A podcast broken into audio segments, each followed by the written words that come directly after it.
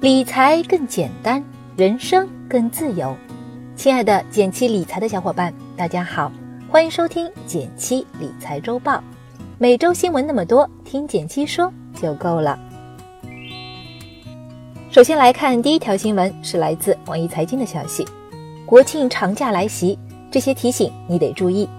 今年中秋节及国庆假期相隔时间不长，业界普遍认为。通过拼假的方式延长旅游时间，进行长线旅游，前往相对较远目的地的游客数量会明显增加。看到这篇周报的你，可能已经在出去玩的路上了。据旅行网站预测，国内长线游中，北京、三亚、厦门、丽江、西安等将成为热门目的地，而日本、泰国。韩国、新加坡、俄罗斯则是国外长线游集中的国家，不知道你撞了哪班车呢？吃喝玩乐的同时，记得来看看这五个小贴士：一、关注信用卡、支付宝等推出的出游优惠活动，尤其是出境游的朋友，可以多注意一下支付宝里出境模块下的活动，经常能薅到一些羊毛。比如国庆期间就有境外通用红包可以领。特定商圈、机场或唐人街还有力度不小的满减活动，助力你买买买。二、记得上好保险安全锁，出门在外，旅行险必不可少。万一途中发生紧急情况，也可以帮我们分担损失。大家可以看一下简宝君刚写过的旅行险科普，也希望大家注意平安，安全出行。文章在这里，一天八毛钱的保障，你可能也需要。三。假日也能计息，别让钱闲着。如果你恰好还有笔闲钱，但余额宝也休假不计息了，怎么办呢？平时不起眼的银行存款，这个时候就显出优势了，因为它的计息不受节假日影响。除了传统的银行存款，你还可以试试网商银行的定活宝、微众银行的智能存款夹等有一定创新的存款类的产品，假日钱不闲。四。月初还款集中，小心逾期。如果你恰好在月初还信用卡，记得做好预约还款或提前还款，省得玩嗨忘记了被记罚息哦。五高速免费，但很可能会拥堵。十一假期高速免费通车，但很有可能出现拥堵的状况。之前有朋友开车回家，在高速上就堵了半天。出门在外，一定记得提前查查路况信息哦。国庆长假你会怎么过呢？欢迎留言分享你的美好假期哦。第二条新闻是来自新浪财经的消息：A 股成功纳入富时罗素，有望带来千亿资金流入。九月二十七日，全球第二大指数公司富时罗素宣布将 A 股纳入其全球股票指数体系。分析称，此举有望为 A 股带来千亿元资金流入。这不是外国人第一次进入 A 股啦。去年六月，一个更有名的 MSCI 名胜公司就把 A 股纳入了旗下的两个指数中。为什么 A 股入富入 MSCI 会这么受关注呢？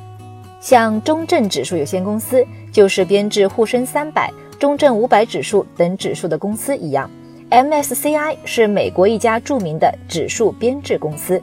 A 股被纳入 MSCI 旗下的一系列指数，未来购买这些指数的投资品，钱最终也会投向 A 股。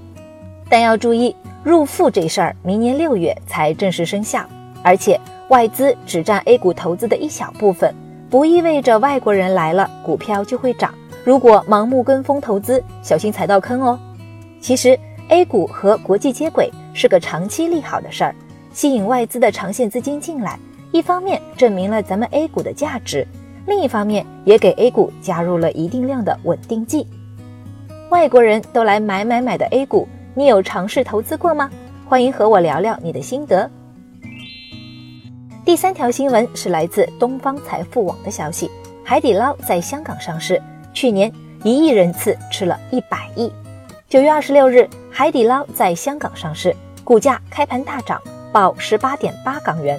随后继续大涨，市值冲破千亿港元。火锅这件事儿可以是小生意，也可以是大学问。比如靠着优质的服务，海底捞赢得了一大批回头客。去年的营业收入就超过了一百亿人民币。这意味着什么呢？我们不妨做个对比，火锅界还有一家叫呷哺呷哺，也很有名，也已经上市。到底谁更优秀呢？其实简单翻翻两家的财报，就能发现不少有趣的点。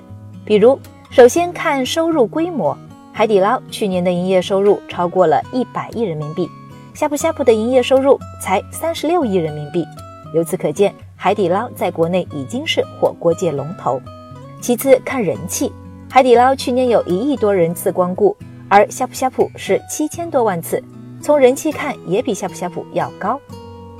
三看员工待遇，海底捞目前大约有五万名员工，去年一年发出去三十亿人民币的工资，平均每个员工年薪是六万元。而呷哺呷哺有两万名员工，去年发出去八亿人民币的工资，平均每个员工年薪是四万元。海底捞的 CEO 张勇说过：“我们的管理很简单，因为我们的员工都很简单，年纪轻，家里穷，都是受教育不多的农民工，只要我们把他们当人对待就行了。也许这就是海底捞让人学不会的原因吧。你爱吃海底捞吗？有哪些你看好的餐饮品牌？”你会愿意成为他的股东呢？欢迎在留言区聊一聊。最后来到了我们的一句话新闻时间，皇上你也该知道一下。来自新浪财经的消息，银保监会发布《商业银行理财业务监督管理办法》，银行公募理财产品可以通过公募基金投资股票，单只公募理财产品销售起点由目前的五万元降至一万元。来自上海证券报的消息。今年中秋，各地楼市平淡如常，多地新盘打折促销，北京个别楼盘甚至推出低于八折的促销。分析人士称，眼下楼市正逐步进入买方市场，购房者心态不急，很多开发商都在打折促销。来自北京商报的消息，近日，中国互金协会在信息披露平台公布了首批通过互金协会测评的二十五家银行白名单。分析人士表示。